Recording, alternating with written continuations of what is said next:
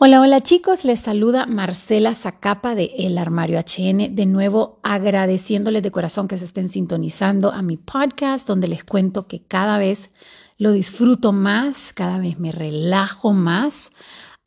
Y de verdad que no saben cómo aprecio y atesoro que ustedes me permitan abrir este espacio en donde puedo compartir un poco más de mi fe, un poco más pues de lo que Dios está haciendo en mi, vida, de lo que leo de su palabra.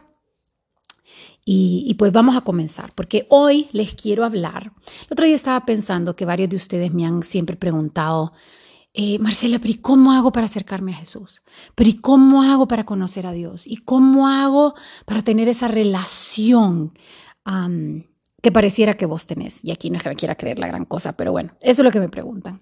Entonces, para los que están en Spotify, no sé si en las demás eh, plataformas sale, pero puse de foto de perfil este cuadro que me pareció bien apropiado y quiero que lo vean y me digan qué ven. Es de una amiga, no lo pinté yo, eh, Sofía Celaya Arte, la pueden buscar en Instagram y pinto unos cuadros bellísimos y este cuadro me encanta porque vos lo ves y se ve la mezcla de colores y bien linda, pero en eso, si realmente enfocas tu vista y yo te digo, ahí está Jesús, búscalo y ves el outline o el relieve de la figura de Jesús. Y siento que varios de nosotros andamos por la vida como viendo los colores y vemos qué lindo, a veces vemos colores que no nos gustan, a veces vemos pero no logramos realmente encontrar a Jesús en nuestro día a día. No logramos decir, reconocer, ¿sabes? A Jesús en nuestra vida. Entonces, como ya me conocen, nos vamos a ir a la Biblia y fíjate que Jesús se ha llamado de varias maneras. La Biblia lo, vamos a, estudiar el libro de Juan y la Biblia lo describe en Juan 6:27 como el Hijo del Hombre, Juan 6:35 el pan de vida, Juan 8:12 la luz del mundo, Juan 11:25 dice Jesús es la resurrección y la vida, Juan 14:6 dice Jesús es el camino, la verdad y la vida. Y Juan 15 lo describe como eh, la vid verdadera. Y todos estos son eh, palabras que Jesús utilizó para describirse, eh, pero son así como, ¿cómo así? ¿Sabes? Que quedas así como, pero como así el Hijo del Hombre? El Hijo del Hombre es algo que muy complicado de, de, explicar y de realmente relacionarse. El pan de vida, pero ¿cómo así? Si un pan se come, una persona no se puede comer. De hecho, ¿verdad? Los judíos en ese tiempo también tenían problemas con esta palabra. La luz del mundo es más fácil. Pero en Juan 10, Jesús se describe como el buen pastor. Y siento que este dibujo del buen pastor, que si ustedes se fijan en el cuadro, es ese, ese relieve de Jesús con su sotana y extendiendo la mano, uno inmediatamente piensa el buen pastor. Y es algo más fácil, ¿sabes?, de relacionarse y de ubicarse hoy día, a pesar de que tenés que estar en el campo para verlo, pero uno conoce, sabe cuáles son los pastores, sabe que cuidan a las ovejas, eh, sabe cuáles son las funciones del pastor. Entonces, quiero leerles un poco. Em, a ver, Juan 10. Quiero leerles un poco de Juan 10 para meterlos en contexto, que creo que les va a encantar. Si no lo han leído, no se preocupe, esta vez voy a agarrar la nueva versión internacional, en donde Jesús dice, estamos leyendo de Juan 10, el 2, el que entra por la puerta es el pastor de las ovejas. El portero le abre la puerta y las ovejas oyen su voz. Llama por nombre a las ovejas y las saca del redil cuando ya ha sacado a todas las que son suyas, va delante de ellas y las ovejas lo siguen porque reconocen su voz. Pero a un desconocido jamás lo siguen, más bien huyen de él porque no reconocen voces extrañas. Ok, entonces, lo primero que vemos en esta historia, primero quiero que cierre los ojos por un momento, obviamente si va manejando no lo vaya a cerrar, pero si puede, cierre los ojos por un momento y imagínese a un buen pastor. ¿Sabes? Eh, una persona sencilla, una persona confiable, una persona fuerte, una persona noble, eh, una persona que no le interesa el estrellato ni figurar, eh, una persona cálida que da su vida por una oveja. Y vamos a analizar qué es lo que dice acá en la Biblia. Primero, dice que Jesús entra por la puerta, ¿verdad? Que el portero le abre la puerta, eso es lo primero que pasa, y que las ovejas oyen su voz. Mira qué cosa más bella. O sea, yo me imagino a las ovejas y para los que no, no, no están muy familiarizados con la Biblia, siempre me he cuestionado por qué Dios da tantos ejemplos de nosotros como las ovejas. Porque Jesús es el pastor, adivinen quién somos nosotros, las ovejas. Para los que no saben, las ovejas son los animales más necios y tercos del mundo, por no decir, no quiero decir tontos, pero necias, tercos. O sea, el pastor de verdad que tiene que ir en contra de toda la naturaleza para salvarlos, porque literalmente van a buscar el peligro. ¿Sabes? No tienen concepto de lo frágil que son. Entonces me imagino a las ovejas por el, por el, por el pasto y tranquilas y pensando en nada, ¿sabes? Eh, viendo en qué problemas se meten. Pero escuchan la voz de Jesús. Y mi pregunta para vos es, ¿vos sentís que Jesús te ha llamado? ¿O lo estás dudando? Bueno, pues quiero dejar eso claro desde ahorita, que si usted le puso play a este podcast, no es porque te caigo bien, no es porque me seguís en las otras redes, es porque algo dentro de vos se siente atraído o interesado en quién es este Jesús. Y eso, ese interés que vos sentís, ese, ese mover, no viene de vos, viene del Espíritu Santo porque Jesús te llamó. Así que deje de dudar, porque si usted está aquí es porque Jesús lo ha llamado y tiene un propósito para su vida. Y lo ha llamado por nombre. Mira qué bello lo que dice. Llama por nombre a las ovejas. Yo no sé quién me está escuchando. Yo no sé cómo usted se llama. Yo no sé qué problemas tiene. Yo no sé qué cualidades tenés, qué características, quién sos. Pero Jesús, Jesús no solo te llama como si un grupo que necesita una masa. Jesús te llama por nombre. Jesús te llama conociendo tu debilidad, conociendo tu fortaleza y conociendo tu propósito. Él te creó, Él murió por vos y Él es el único que puede darle un sentido de completeness, de completo a tu vida. Él es el único que te va a dar gozo total, paz perfecta, propósito eterno. Y dice que no solo las llama por nombre, sino que las saca del redil.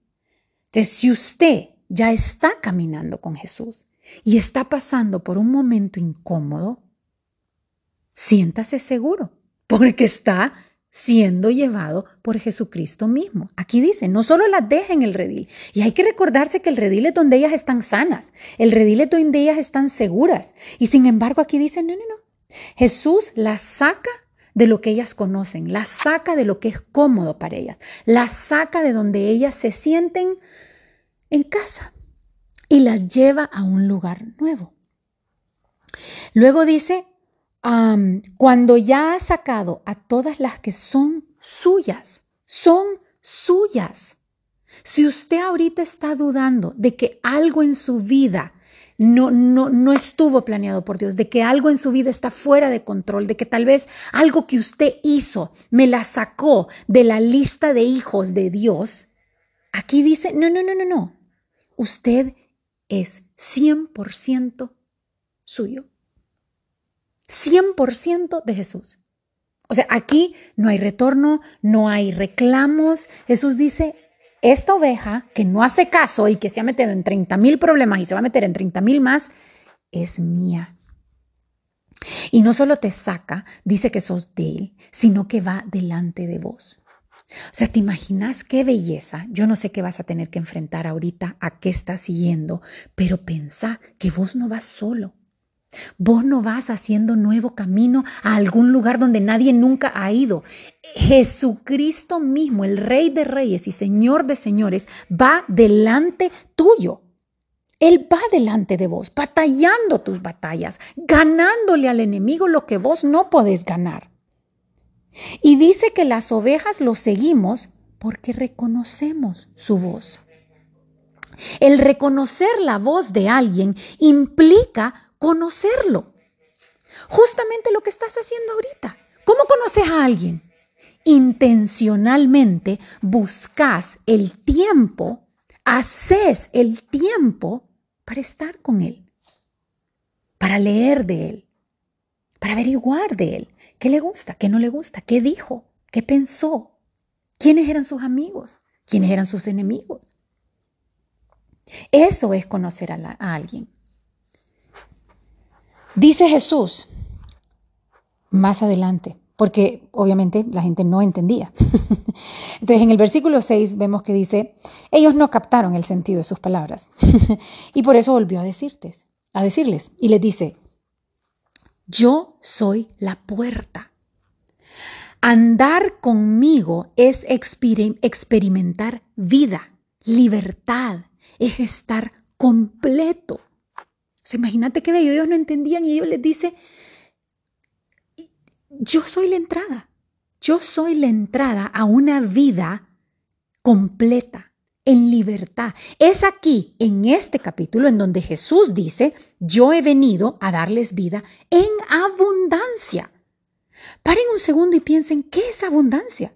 Abundancia es más de lo que esperabas, más de lo que siquiera pensabas, o sea, es que te sobre. Imagínate tener una vida, paz, gozo, misericordia, misericordia, perdón, talento, amor, libertad de sobra. Todas esas palabras que te acabo de decir, todo lo tenés, pero de sobra. Entonces, si es tan buena este este, esta vida nueva que Jesús nos está ofreciendo, simplemente por seguirlo, simplemente por confiarle. Te hago otra pregunta. ¿Qué te está evitando tenerlo todo en Él?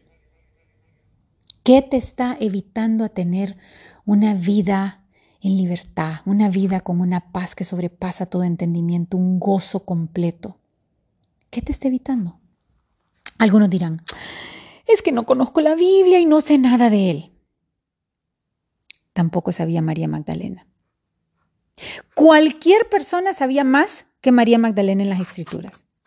Y sin embargo, si leemos las escrituras cuando Jesús murió, fue a ella a quien Jesús se le apareció. En la tumba, ¿se recuerdan? Ella no sabía nada o sea, los apóstoles, los discípulos habían estado con él, eran los que leían las escrituras. Ella no sabía nada más que Jesús la había llamado por nombre y la había liberado de no sé cuántos demonios. La había llevado de una vida de prisión y de atadura y de depresión y de amargura y de inseguridad y de miedo a tener una vida en abundancia. Pasó de tener nada a tener todo. Y eso fue suficiente. Ella simplemente estaba ahí en la tumba porque ella quería estar con él. Ella lo amaba porque sin él ella sabía lo que no era vida. Eso es todo lo que necesitas, amarlo. No lo conoces, no importa, él se va a encargar de irse revelando poco a poco. Pero si lo amas, ya es suficiente. Es que fíjate que yo no creo en esas cosas. Yo no sé, yo creo, yo necesito como verlo, ¿me entendés? Tomás tampoco creyó. ¿Se acuerdan? Cuando Jesús resucitó, todos los discípulos lo vieron menos Tomás. Y Tomás decía, no, me rehuso, me rehuso a creerlo. No, puede ser que Él esté resucitado, a pesar de que Jesús, Jesús, mismo lo había dicho, a pesar de que los discípulos le decían, dude, te estoy diciendo que lo vi, o sea, lo vimos, lo vimos todos. No, no, no y no. Él necesitaba ver. Y mira qué belleza de Dios al que servimos, que Jesús no dijo, ve este baboso, pues no, pues vas a tener que creer y si no sos condenado, no, no. Él encontró a Tomás en donde él estaba, en esa incertidumbre y en esa falta de fe. Jesús dijo, yo voy a ir y yo te voy a enseñar. Y se le apareció. Amo eso, que Él no se avergüenza o comienza a criticar nuestras necesidades. Ay, no, este, pues, este muchacho, que, que, no, no, no, no. Él las llena. ¿Sabes? Él te va a encontrar a donde sea que vos estés, en cualquier valle de muerte, en cualquier sombra de tristeza, donde sea que estés. Y si lo estás dudando, decile, pedile que se te revele. Decile que tu mente y tu corazón es tan humano y tan frágil que necesita verlo, que necesita que Él se te aparezca en tu vida de una manera que a vos no te quepa duda. Yo lo hice. Y créanme que una vez que ustedes tienen un encuentro personal con Jesús, nada ni nadie en esta vida te cambia de su camino. Ay, Marcela, pero es que vos no sabes, vieras cómo yo le he fallado. También Pedro. Ah, el famoso Pedro. El Pedro famoso, que juró nunca dejarlo. Y al segundo ya lo había negado, no una, sino tres veces. Y mucha gente dice, ay, sí, Pedro, pero no, no, imagínate cómo se ha de haber sentido. O sea, pasaron de ser mejores amigos, su piedra. Y luego me lo imagino lleno de culpabilidad y pensar, Dios mío, lo mataron y no solo lo mataron, sino que él sabe que lo negué, le fallé. O sea, ¿qué más falla que esa? Jesús todavía le dijo, vos me vas a negar. No, jamás, jamás te voy a negar. Y lo negó. y cuando, cuando a, a, María se le aparece el ángel, mira qué bello como es Dios. Dios le manda un mensaje y tal vez este mensaje es para vos también. El ángel se le aparece a las mujeres en la tumba y le dice, vayan a buscar a Jesús. Él ya no está acá. Él resucitó. Y dice, vayan a decirle a sus discípulos y a Pedro incluido a Pedro.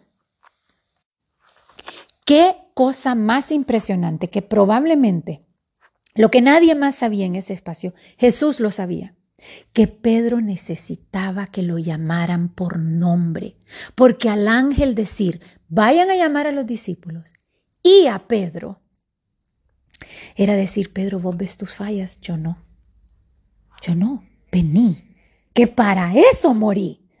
Justamente para que vos no tengas que estar sumido en un mar de culpabilidad que no te toca cargar, porque yo ya lo cargué por vos. Mi mensaje hoy es que nada ni nadie te detenga de buscarlo, porque al buscarlo te prometo que lo vas a encontrar. Y lo irás conociendo cada vez más y más y lo irás confiando de una manera que nada ni nadie en este mundo va a hacer que dejes de seguirlo. Y lo vas a seguir. Y poco a poco vas a ir viendo cómo lo que vos pensabas que era vida, realmente no lo era. Y lo que te, lo que te agobiaba, lo que te mantenía encadenada, sin saberlo. El miedo, la culpa, los sentidos de inferioridad ya no tiene poder sobre vos que ahora estás inundada de un gozo que no depende de las circunstancias ni de lo que los ojos ven. Y vas a tener todo lo bueno de sobra para regalar a los demás. Y quiero terminar con esto. Y grábenlo en sus corazones, porque yo no sé por lo que usted está pasando, yo no sé lo que usted está haciendo y yo no sé lo que usted está tratando de lograr, pero una cosa que sí sé es que absolutamente nada de lo que vos hagas va a lograr que Dios te ame más. Y nada de lo que vos hagas va a lograr que Dios te ame menos. ¿Escuchó bien eso? Dios ya te ama con todo lo que tiene, con todo lo que es y para toda la eternidad. No puede amarte más y no puede amarte menos. Su amor es incondicional, eterno, perfecto y completo, no por quien vos sos o lo que merezcas, es por quien Él es. Esta es mi oración para todos ustedes. Los quiero mucho. Y si esto les bendijo de alguna manera, no tenga miedo a compartirlo o a platicarlo, que eso es lo que nos hace fuertes y eso es lo que nos hace acercarnos cada vez más a Él. Los quiero mucho.